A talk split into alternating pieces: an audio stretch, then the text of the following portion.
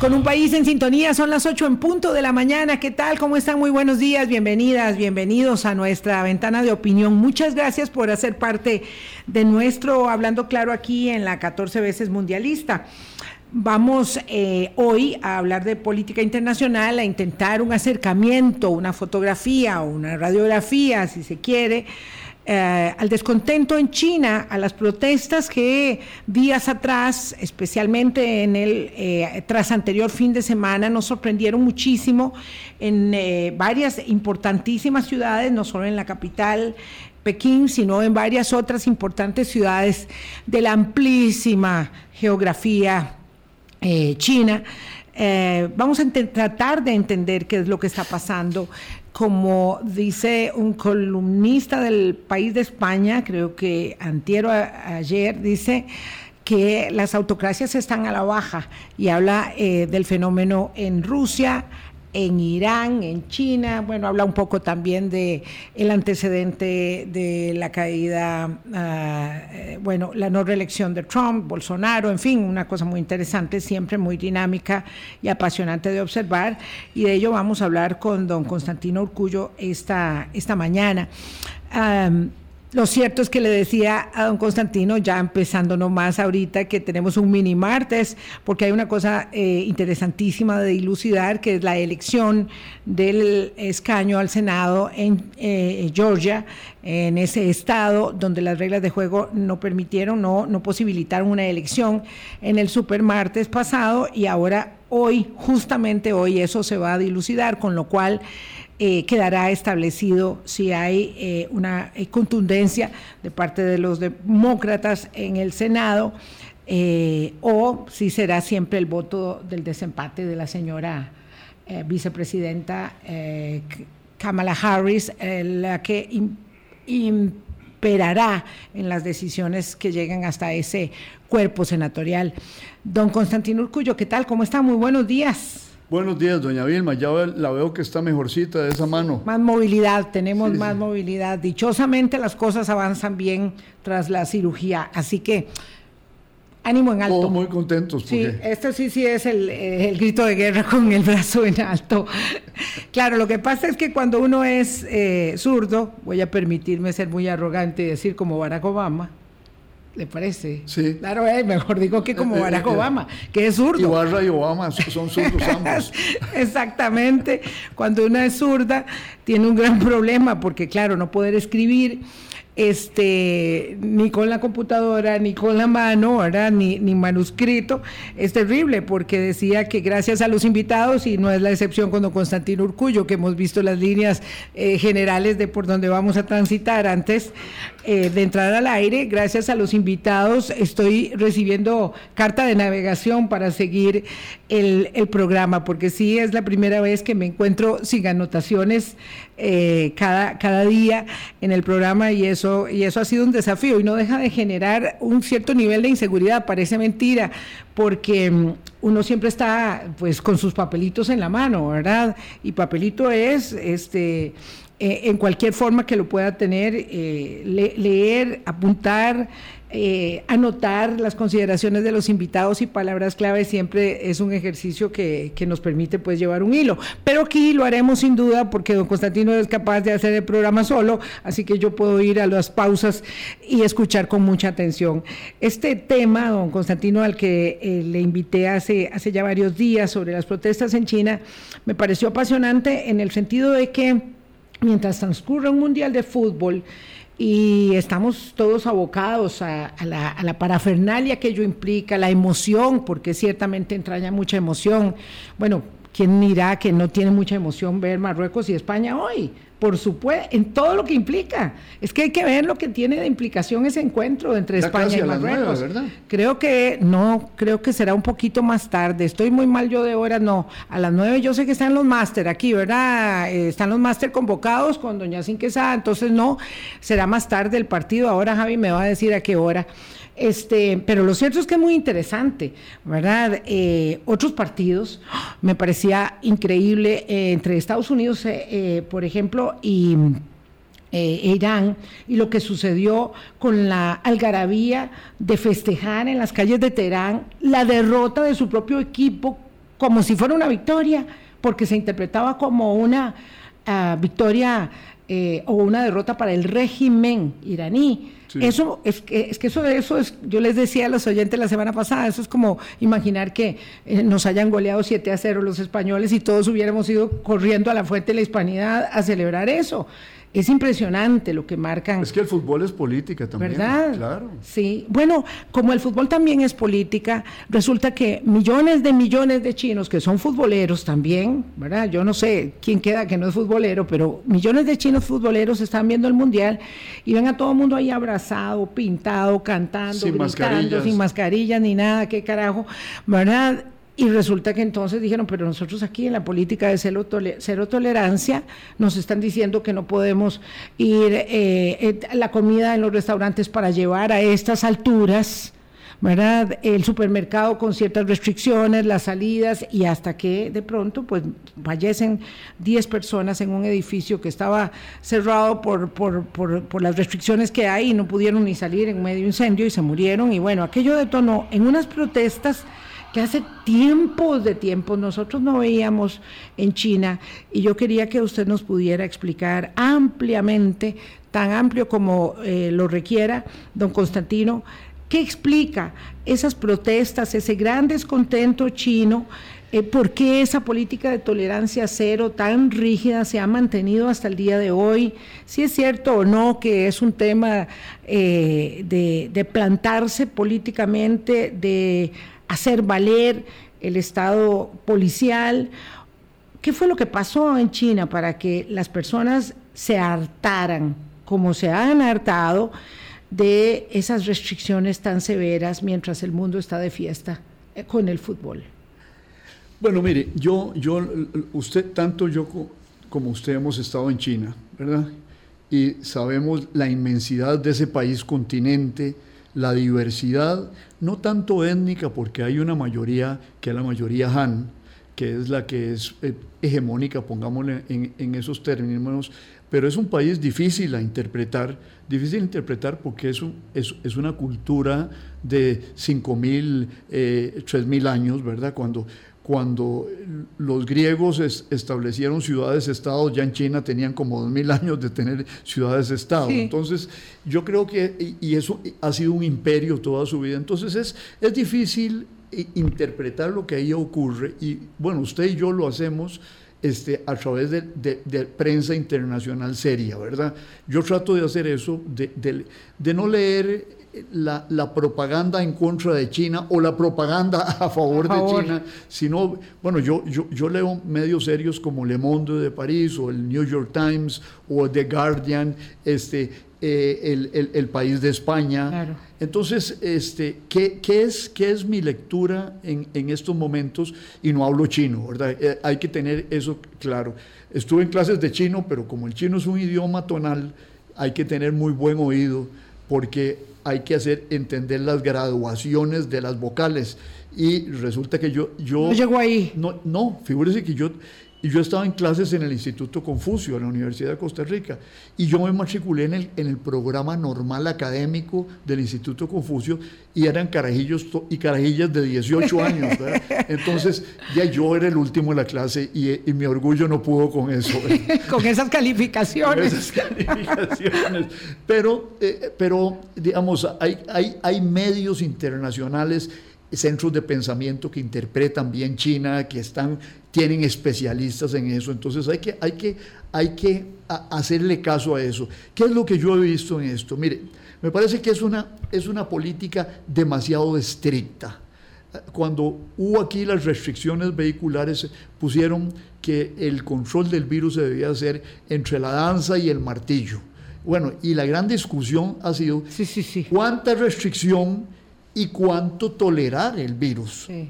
Este, y, y aquí el martillo fue martillito. Martillito. Martillito, eh, ¿verdad? Eh, eran restricciones que no se podía salir en carro en la noche, que había restricciones por días de las placas. No, no, no. No, no era dictadura sanitaria, como decían este, hiperbólicamente. Sí, claro. Algunos. Algunos. Qué barbaridad. Pero inclusive, miren, Europa yo, este, eh, eh, un amigo mío en París, este, tenía que enseñar a dónde vivía para si la policía lo interrogaba porque no podía estar más allá de cierto número de cuadras de su casa. Claro, porque si iba a ir al supermercado o a la farmacia, pues si vive en Heredia no tiene por qué estar en la farmacia de, Cartago, de ninguna manera. E, e, esas restricciones funcionan y funcionaban mucho con la variable delta. Pero ¿qué es lo que pasa con la Omicron? La Omicron es más contagiosa, pero es menos letal. y los chinos, menos dañino. Los chinos siguieron aplicando el martillo eh, como si fuera la variable delta, la variable predominante.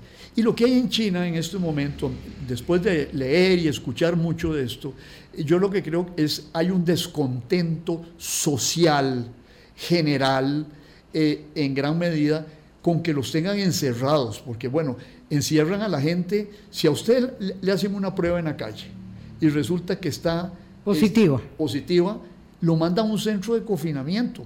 No, no, lo mandan a la casa, sino en un centro de confinamiento y, por ejemplo, si en un grupo de apartamentos detectan dos casos, cierran, el apartamento, el, edificio. Los, edificios eh, en la zona. Y bueno, una cosa absurda es, una medida que en, algún momento permitió que en Wuhan, que es donde fue que estalló el virus, este, no se expandiera más. Ahora, ellos tienen una preocupación que a mi juicio es legítima.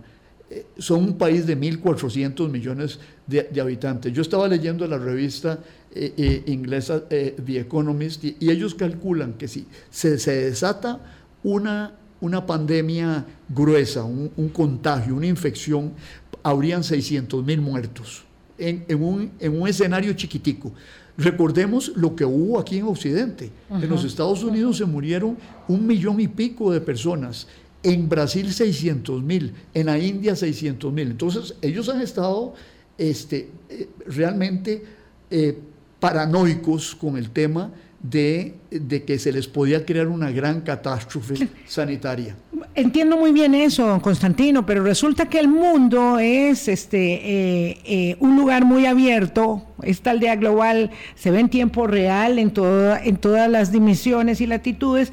Y ellos empezaron a observar que el resto del mundo estaba viviendo de manera muy normal, porque tal vez si no hubieran tenido ese, ese espejo del Mundial de Fútbol, ¿verdad? No se, no se dan cuenta en qué magnitud ellos se estaba produciendo, porque por muchas restricciones que tengan, pues también tienen las armas, las armas del momento, ¿verdad? Que son los celulares, eh, para estar conectados más allá de lo de las restricciones digamos propias de tener sus eh, sus, sus, cadenas de WhatsApp exclusivas chinas y sus medios oficiales que son tan poderosos, más allá de eso se dieron cuenta de que la gente estaba haciendo su vida normal.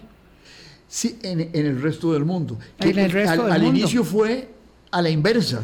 Eh, como contuvieron la epidemia en Wuhan, se empezó a morir la gente en Italia y en España y en Estados Unidos, pero se logró controlar en gran parte. ¿Por qué? Porque las vacunas que se desarrollaron son vacunas más eficaces que, las, chinas. las de Sinopharm y, otras compañías. Yo leí ayer en, el, en, The Economist, que es una revista muy seria, el, cálculo que ellos hacen es de que eh, para obtener el resultado de dos vacunas de Pfizer, de, de, la primera y segunda dosis, digamos. Sí, para obtener el mismo resultado de, dos vacunas, este, de Pfizer hay que inocularse tres vacunas de Sinopharm. Entonces... Una tercera parte menos de eficacia. Entonces, el, grado de eficacia, y no han querido comprar las vacunas de, porque es una cuestión de nacionalismo. Eso sí es, eso sí es política. eso es pura política. eso es ceder, e, eso, Eso hubiera sido, sido ceder. Después no han vacunado a la población mayor de 80 años solo creo que estaba vacunado un 40%. Es decir, aquí, ¿qué fue lo, primero que hizo la caja en Costa Rica? Nos vacunó a todos los adultos mayores. Yo Fuimos de más a menos. Yo tuve que esperar como un mes a que llegaran a mis 70.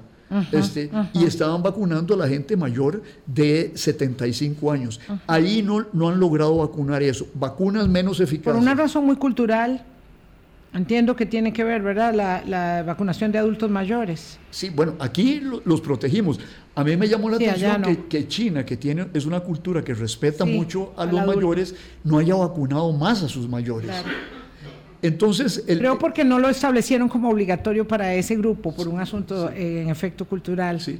Según entiendo. Entonces, a mí me parece que el, tema es que a ellos se, se les este, en este momento están en que si aflojan las restricciones, como lo pide la gente, y, sobre todo los jóvenes, porque los jóvenes este, no se mueren como nos morimos nosotros los adultos mayores y nos da la variante delta o cualquier mutación más letal que tenga el virus. Entonces, los jóvenes, ya no recuerdo la proporción, pero un joven de, de 25 años aunque se, han muerto jóvenes de 25 años del virus, pero en, términos estadísticos los jóvenes se mueren menos. Entonces, ¿cómo, cómo le va a decir usted a los chiquillos aquí en, en, Costa Rica que no vayan a la California o a Arroyo Escalante el fin de semana eh, por tres años? ¿ah? Sí, eh, sí, ¿ah? Entonces, los jóvenes se han revelado contra eso. Hay, hay un descontento contra el confinamiento. Eso diría yo que es el gran tema. Y ahí surge un tema de consideración política que hablábamos usted y yo este, antes de empezar el, programa, doña Vilma. Y es que hay gente en Occidente, politólogos y periodistas, que lo que, lo que ven en esto es una rebelión política. Hay, un, hay una dimensión política en ese descontento que podría expandirse y, crearse más. Inclusive ya se han manifestado algunas cuestiones políticas pidiendo la dimensión de, Xi Jinping. Pero la, la, realidad es que eso preocupa a los jóvenes universitarios, en los campus universitarios. A la gente lo que le preocupa es a los trabajadores de la fábrica que hace los teléfonos Apple en, en, en, una de las ciudades cercanas a Beijing, es que los recluyeron en en, en la fábrica eh, porque había algunos casos y no los dejaban ir a sus casas para que no eh, expandieran el, virus. Pero bueno, se expandió el virus y la gente se queda sin trabajo. Entonces, el descontento es más con que yo no tengo trabajo, con que yo estoy recluido en la fábrica, antes que toda esa cuestión que le preocupa a los jóvenes universitarios, a los intelectuales y a los profesionales con el tema global de la democracia y la libertad en abstracto. No, es la libertad de tener salario, la libertad de comer, la libertad de ir a mi casa, y, eso tiene una dimensión política, pero no es, no es, una dimensión de filosofía política y de teoría política, es una dimensión de la cotidianidad. Y el descontento es un descontento con la vida cotidiana que la gente no la puede vivir normalmente. Esto que está diciendo el doctor Constantino Urcullo es muy interesante, porque entonces aquí no se trata de poner en jaque, ni mucho menos, eh, la condición de liderazgo renovada que se le acreditó a Xi Jinping, ¿verdad? Sino, digamos que un, una, un, un énfasis de su política pública, que es la de tolerancia cero. Entonces, ¿esto tiene algo que ver con las protestas de Tiananmen hace 23 años o es algo totalmente diferente? Eh, yo voy a ir a la pausa para regresar sobre esa misma línea en el reglón y entender bien de qué van estas protestas y hacia dónde conducen y cómo se han aplacado, porque lo cierto es que se han aplacado desde el fin de semana tras anterior y cómo es que pues evidentemente no hemos visto enfrentamientos violentos, sino miles de jóvenes en ciudades chinas con hojas blancas levantadas, que eso también tiene un significado, por supuesto. Ya volvemos. Hablando claro, Colombia. Con un país en sintonía, 8.22 minutos de la mañana. Quedamos ahí en un momento interesante de las aportaciones del doctor Constantino Urcullo para tratar de entender entonces si esto se puede ligar de alguna manera o no a eh, el la reciente reconfirmación del liderazgo de Xi Jinping. Tomen en cuenta que Xi Jinping tiene 10 años en el poder, ¿verdad? Que para efectos de ese sistema de gobierno no es tanto tiempo. Bueno, Vladimir Putin le dobla en la cantidad de años eh, y el, el, que está al mando en Irán eh, se lleva 30 y tres creo. El régimen. El régimen, sí. Este, bueno, ah, ¿qué significa eso? ¿Tiene algo que ver esta, esta protesta hoy, 22, 2022, con la protesta eh, en Tiananmen hace 23 años, en 1989? Porque algunas personas llegaron a considerar que iba a haber ahí algún parangón, don Constantino. Bueno, es que las circunstancias son muy, pero muy, muy diferentes. En aquel entonces estaba vivo Deng Xiaoping, que era el, el, artífice de la transformación económica de China después de la, de, la desaparición de, del maoísmo, y no de la desaparición del maoísmo, sino de Mao Zedong y de su grupo.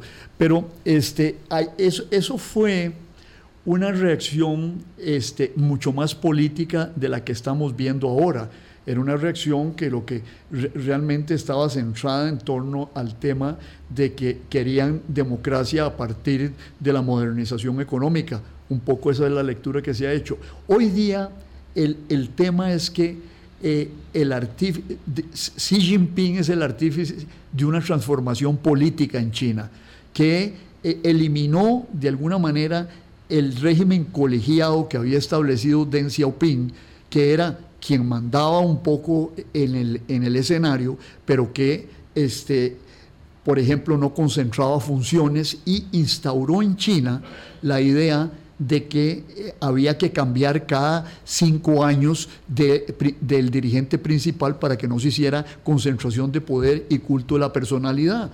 Entonces, eh, pero en aquel entonces, eh, Deng Xiaoping, que estaba buscando descentralizar el poder, pongámoslo un poco así, y centrarse en el mercado, este, compartía el poder con otra serie de personajes que tenían su fuerza en el Partido Comunista. Hoy día Deng Xiaoping, eh, Xi Jinping es hegemónico en el Partido Comunista.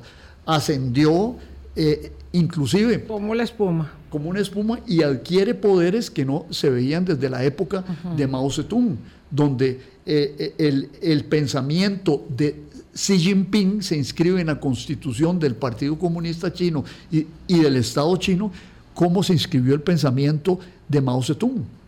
Entonces, eh, ha concentrado el poder político. En, en Tiananmen había una división en la élite dirigente del Partido Comunista. Diferencias, no le llamemos división, pero había diferencias. Y una de las diferencias es el señor que acaba de morir eh, eh, eh, Jiang Zemin a los 96 años. Se decía que eh, hubo un choque entre Jiang Zemin y Deng Xiaoping en, en, torno a cómo tratar la protesta en aquel entonces. otra cuestión diferente en aquel entonces, la protesta en la plaza Tiananmen, que usted y yo estuvimos ahí, que es impresionante, se reprimió con el ejército. Sí.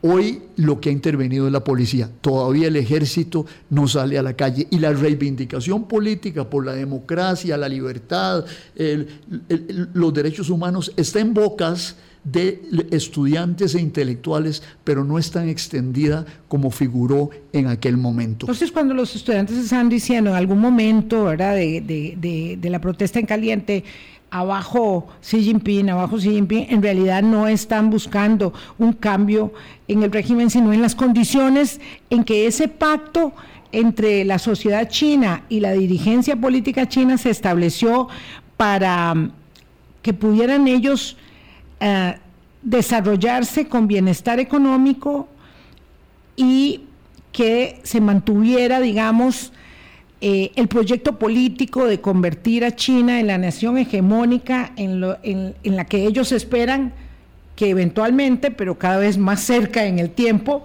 China se despierte un día siendo el hegemón. ¿Qué es lo que, como la idea que tienen? Sí, no, no, la, idea, mire, eh, eh, que ellos tienen es que China recupere el esplendor del pasado, donde China fue el, imperio más grande de alguna manera a nivel mundial hasta el siglo XVIII.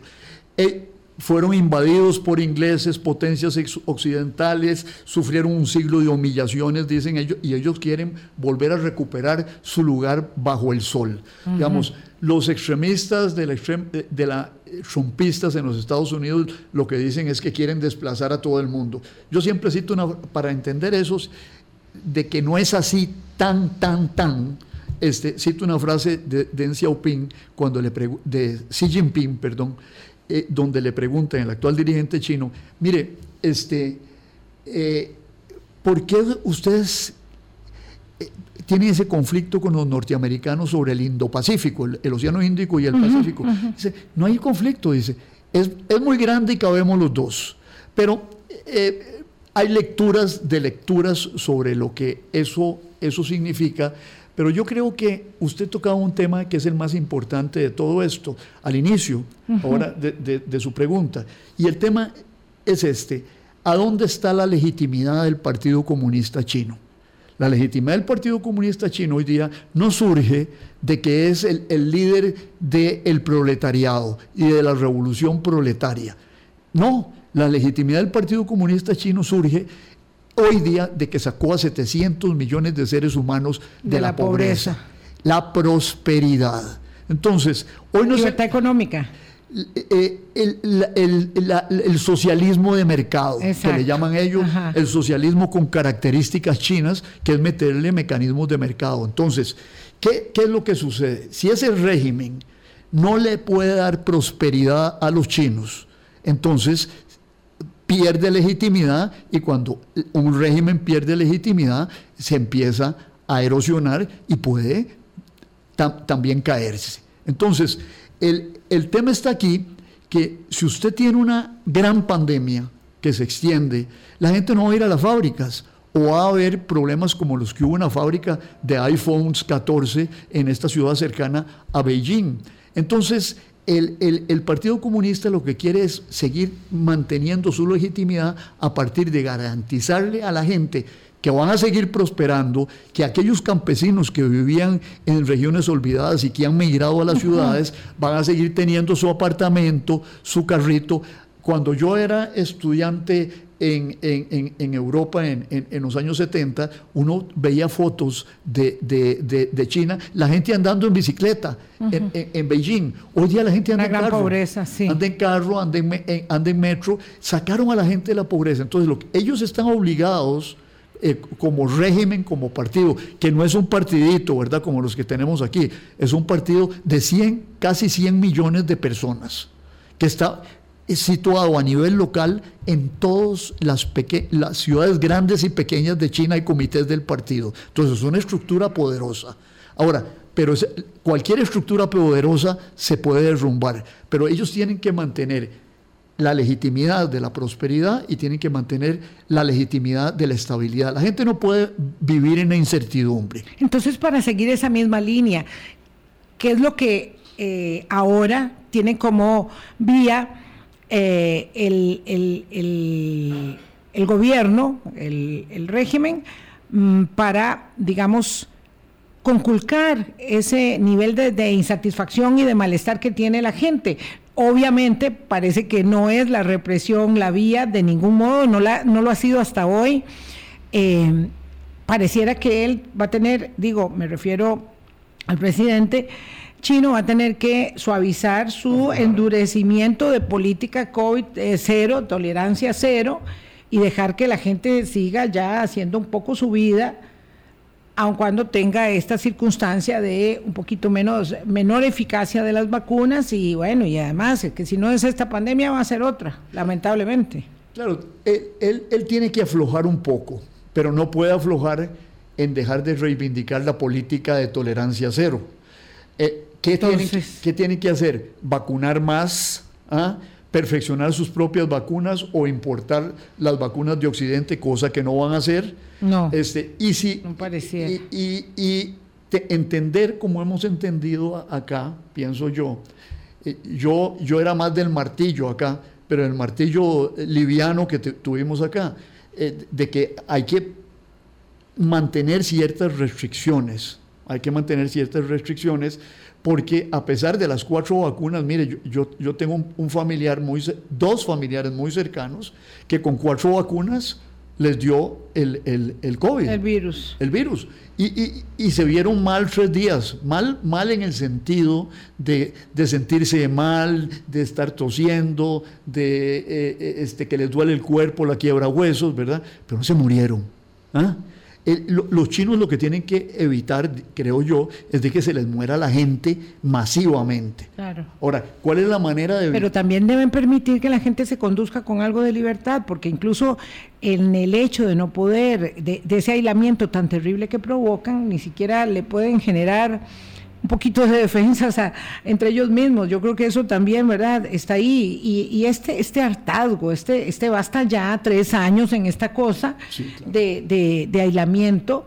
Eh, eso cansa. Sí, mucho. Cansa, enoja, enoja cuando usted tiene al, al, al voluntario del comité de su barrio vigilándolo a usted día, noche, mañana y tarde y que por ejemplo un caso que citan es de un señor eh, en una creo que fue en Guangzhou que los tenían alguien había este resultado positivo.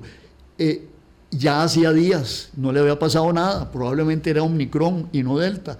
Y eh, un chiquito se intoxica por dióxido de carbono y entonces lo quiere llevar al hospital y el encargado del comité de, del no barrio lo no lo permite, no lo permite porque no tenía la prueba, la, prueba negativa. Entonces el chiquito no sé si se murió o se, agravó más. Entonces eh, eso ha desatado una cuestión muy interesante en, China y es de que la dirigencia nacional está achacándole a los excesos de los gobiernos locales eh, los problemas. Es una manera muy fácil de lavarse las manos, de, quitarse, digamos, la mala, la mala vibra que, eso genera. Pero también eso, en un país donde los comités locales están acostumbrados a obedecer al pie de la letra lo que viene de arriba, también les debilita el contacto con los cuadros locales. Sí, es poco creíble además, ¿verdad? Puede ser, resultar poco creíble para el ciudadano. Lo cierto es que millones eh, de personas eh, en China observaron esas protestas y son protestas además de gente joven, ¿verdad? Usted lo explicaba. Eh, que en la pausa comentábamos, don Constantino Urcullo y yo, tiene un simbolismo poderosísimo porque ellos levantaban hojas en blanco, eh, hojas, una cualquier hoja de papel bond en blanco se levantaba.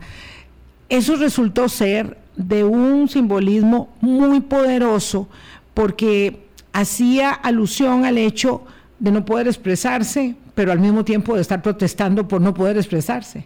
Claro, no puedo escribir, no puedo hablar, entonces véanlo. Y mire, y ahí, hay una frase extraordinaria de Mao Zedong que vi citada en un periódico europeo. Este, este, Mao Zedong tiene una frase que dice, dejen al pueblo expresarse, que el cielo no se va a caer.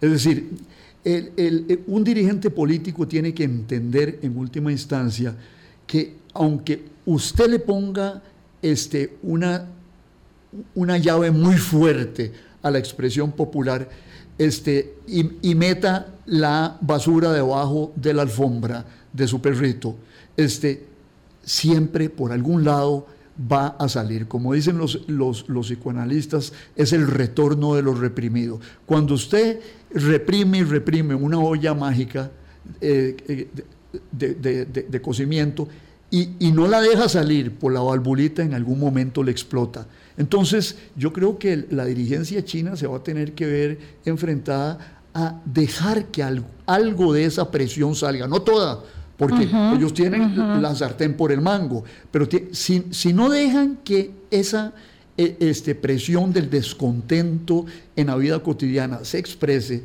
lo que puede ocurrir es una transformación del descontento social y cultural, en cierto sentido, que se transforme en descontento político y genere una rebelión mucho más amplia en, la órbita de lo político en China. Uno eh, no puede, eh, digamos, alegremente aventurar escenarios cuando se trata, como usted dice, eh, de posibles expresiones y que dependen de condiciones muy diversas, incluso impensables en el momento que uno está haciendo una em, elaboración o una radiografía, eh, uno no puede alegremente decir lo que sucederá, nunca, nadie, es poco serio, pero todo pareciera indicar que esto, digamos, tiende a volver las aguas a su cauce, por la conveniencia eh, para el, el, proyecto político de largo plazo, que siempre hay que darse cuenta que ellos sí tienen una visión enorme de largo plazo, muy vasta en el horizonte, eh, y porque además, en definitiva, ese pacto social que permite la mm, actividad económica y el bienestar eh, de las familias chinas, es en todo caso lo que le conviene. China está sufriendo, como el resto del mundo, de una gran ralentización económica. Lo que pase ahí con la producción es determinante con las cadenas de abastecimiento para el mundo entero. Los equilibrios son muy endebles por la guerra en, en, Ucrania, eh, por la, esta inflación, por, por tantas condiciones que uno pensaría que esa dislocación que se produce ahora va a tratar como una falla tectónica de volver a su lugar antes de que se convierta en un sisma. Sí, eh, yo... yo un sismo. En un sismo.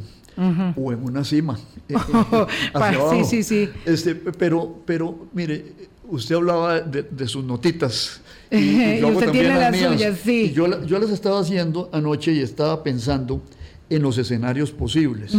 Y yo veía que ahí hay por lo menos tres escenarios que a mí me llaman la atención.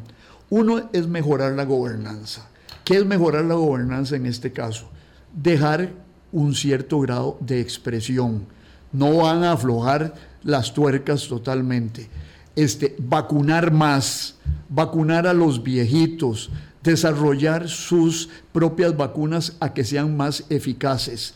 Eso es, eso es un escenario, mejorar la gobernanza. El otro escenario es el que muchos quisieran ver desde, la, eh, desde Occidente, que es un cambio de régimen. No va a haber cambio de régimen.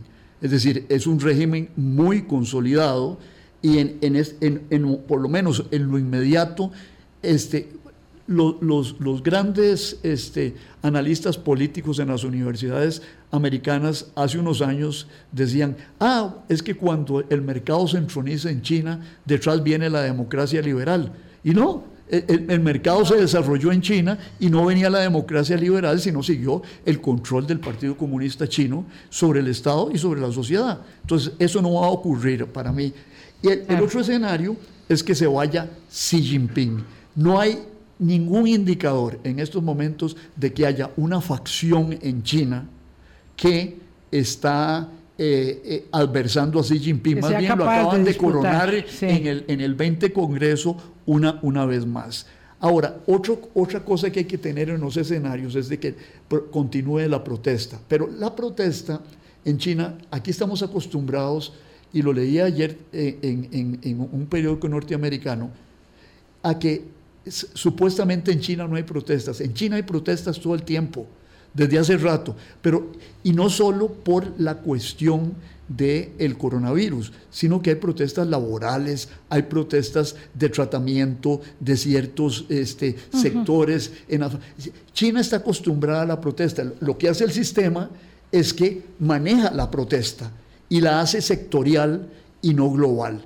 Ahora, ahí el tema a observar es en qué medida todas estas protestas en 20 ciudades, porque no, son, no son en dos ciudades, y son ciudades, por ejemplo, como Chongqing, que tiene 21 millones de ah, habitantes, Guangzhou, que anda por ahí, ¿verdad? Entonces, ¿en qué medida esas protestas se pueden transformar y hay que observar los, los, indicadores de esos. Mm, las señales. Eh, eh, eh, esas protestas de sector, de territorios, se pueden transformar en una amplia protesta nacional. Yo no veo ese escenario. Claro, claro que fue lo que ocurrió el fin de semana tras anterior, que a todos llamó tantísimo en el mundo la atención, que de pronto sí hubo una especie de brote de protesta extendida en varias partes del, del inmenso territorio chino, claro. Pero ya este fin de semana es, eh, eh, eh, está, en, está en otro nivel. Claro. Está en otro nivel. Ahora, la gran pregunta es, ¿fue reprimida o oculta este, totalmente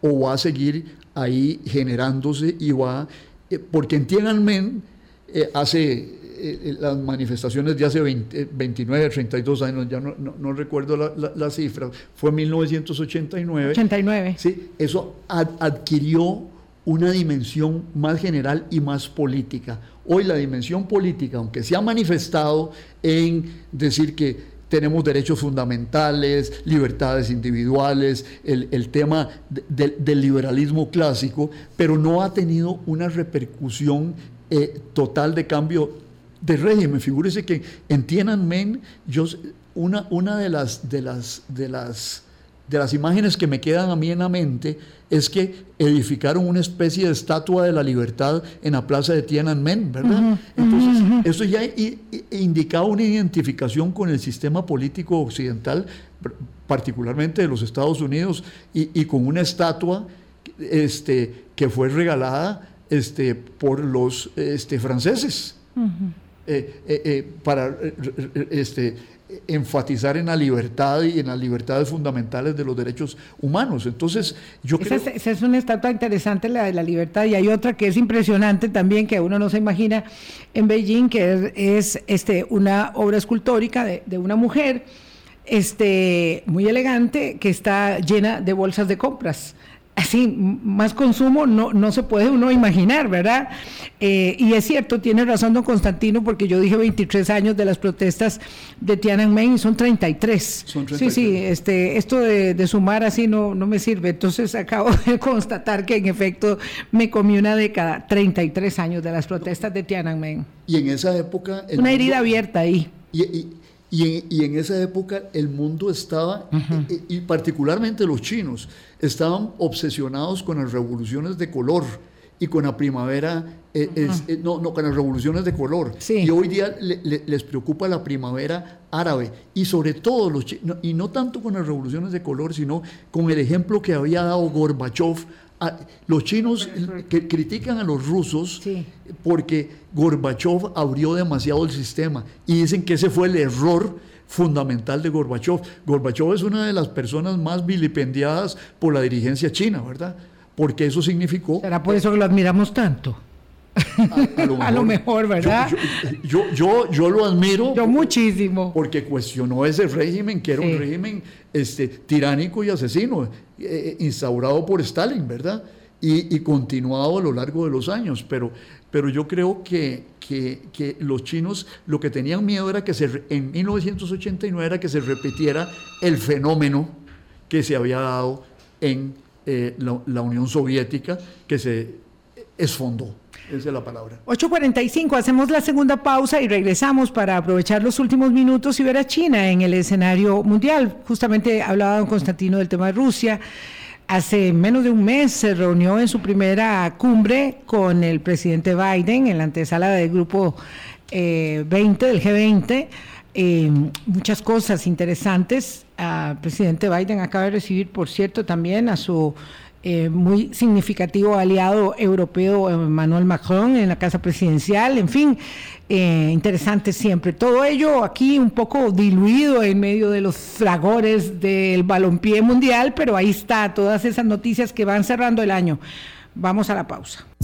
Hablando claro, Colombia. Con un país en sintonía 848, ya que estamos en política internacional, mandamos saludos a la distancia. A colega José Daniel Rodríguez, que está en Madrid en su doctorado, gracias por estar escuchándonos y un beso enorme a Alonso en París. Ah, el, hijo tuyo. Exactamente. Su amigo. Sí, y mi amigo. Exactamente. Gracias, gracias por hacer parte de yo puedo mandar saludos? También, claro. A mis, a, mis, a mis amigos profesores de la Universidad de Tulane en, en, New Orleans, que de vez en cuando me escuchan también. Ah, qué maravilla. Bueno, sí, esta posibilidad de acercarnos es, es, maravillosa. Siempre la radio ha sido un gran vínculo, desde la onda corta, hace décadas de décadas, hasta la posibilidad ahora de enlazarnos con todas las plataformas y estar eh, a la hora que usted quiera, claro, pero si puede en vivo todavía mejor con nosotros, pues igual, aquí valoramos muchísimo su compañía y su afecto. Por tantos años, don Constantino, el presidente de China se reunió con, para aprovechar estos minutos, con eh, el presidente Biden, eh, pues fue como el 14 de noviembre, me parece, en la antesala de la cumbre de G20. Y China ha tenido una dificultad en torno a cuál postura finalmente planta de cara a la situación en Rusia, ni tanto que queme al santo, ni tan poquito que no lo alumbre. Lo cierto es que el presidente Biden sí ha tenido una clara determinación de acercamiento con su, con su homólogo eh, chino. Y bueno, las complejidades se quedan ahí en este año doloroso, es el año que va terminando como el año del reinicio de la guerra abierta eh, y, que, además pareciera plantarse como, como una guerra de muy vasto eh, duración, no como al principio que se pensaba que sería cosa de pocas, de pocas semanas. Y eh, ayer veía incluso una nota donde decía que China, que Rusia empezaba la Navidad con, con el ánimo caído, con el ánimo muy caído. Bueno, mire, e, este, los rusos pensaron que esto se iba a resolver en tres días como cuando invadieron Checoslovaquia en 1968 y acabaron con la primavera de Praga. De ahí viene el nombre de, las primaveras, ¿verdad? Y, con el socialismo con rostro humano que pretendía instaurar Alexander Dubček. Y aplicaron una doctrina este, horrenda que se llamaba la doctrina de la soberanía limitada. O sea, que todos esos países tenían la soberanía limitada por quién? Por Rusia. ¿Y, por qué Rusia tenía que imperar sobre esos países de Europa Oriental? Porque, para defender el socialismo, que finalmente se derrumbó no porque los invadieran los gringos o los invadieran los chinos o, o los europeos, sino, sino por causas internas, ¿verdad? Por la ineficiencia de una economía centralmente planificada. Eso, esa, esa fue la causa. Ahora, el, el encuentro, los chinos funcionaron de otra manera. Entendieron. que no era centralizando la economía, sino descentralizando la economía, introduciendo los mecanismos de, mercado. No abandonaron el centralismo democrático de Lenin, que era más centralismo y menos democracia, pero eh, en, Lenin, pero este, eh, eh, realmente ah, los chinos entendieron que el asunto iba por otro, por otro camino. Ahora, ha habido un cambio en las alianzas y usted decía algo muy importante en esto. Los chinos no han tomado partido directamente por Rusia en Ucrania, mantienen relaciones con Ucrania, pero no han condenado la invasión, este, sino que, que han retomado el argumento de que la OTAN provocó a Rusia, pero tampoco eh, le dan este, eh, un, aval a la invasión rusa, porque eso va en contra de los cinco principios de la coexistencia pacífica, eh, uno de los cuales, suscritos por Beijing, uno de los cuales es el respeto a la integridad territorial de los estados. Anexarse Crimea no es respeto a la integridad territorial de los estados. Invadir Ucrania con el cuento de que era una operación militar especial que ellos imaginaron que era la de Hungría en el 56 o la que vino después en Polonia o este, por interpósita mano o la del 68 en, Checoslovaquia. No, no, eso es, eso es la violación absoluta de todos los principios del derecho internacional e introducir la guerra otra vez en Europa. Ayer ocurrió algo muy, muy peligroso. Este, ¿En qué sentido? De que señala una escalada de la guerra los rusos están bombardeando Ucrania a, lo bestia, para usar esa expresión muy, muy, muy, muy madrileña que usted conoce. Este, y, Ucrania respondió. Responde y les destroza dos bases aéreas, una a 100 kilómetros de Moscú donde les está diciendo, bueno, señores, ustedes me están atacando mi territorio. Yo, Tocándole la barba. Yo puedo atacar su territorio. No, no van a bombardear Moscú nunca pero sí las bases militares adentro de Rusia. Ayer eso, eso, puede marcar una escalada en la guerra que debe preocuparnos mucho.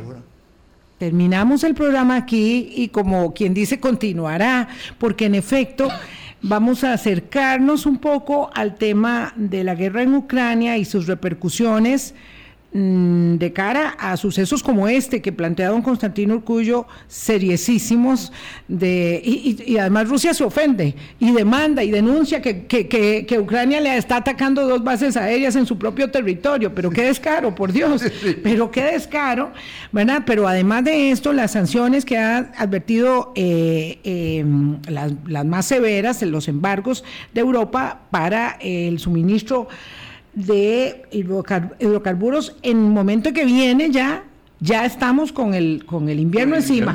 eso, eso lo veremos en estos, en estos próximos días. Gracias, doctor Constantino Urcullo. Siempre aprendemos eh, muchísimo en esta, en esta lección eh, fuera del aula, pero esta es un aula también. Es el, el gran aula, la de la opinión pública. Uy, sí, qué bonito, me gusta mucho eso. Muchísimas gracias al doctor Constantino Urcullo y a ustedes también, gracias por habernos acompañado. Son las 8.55 de la mañana, vienen los máster y nosotros mañana otra vez a la misma hora aquí en Colombia con un país en sintonía. Buenos días. Hablando claro, hablando claro.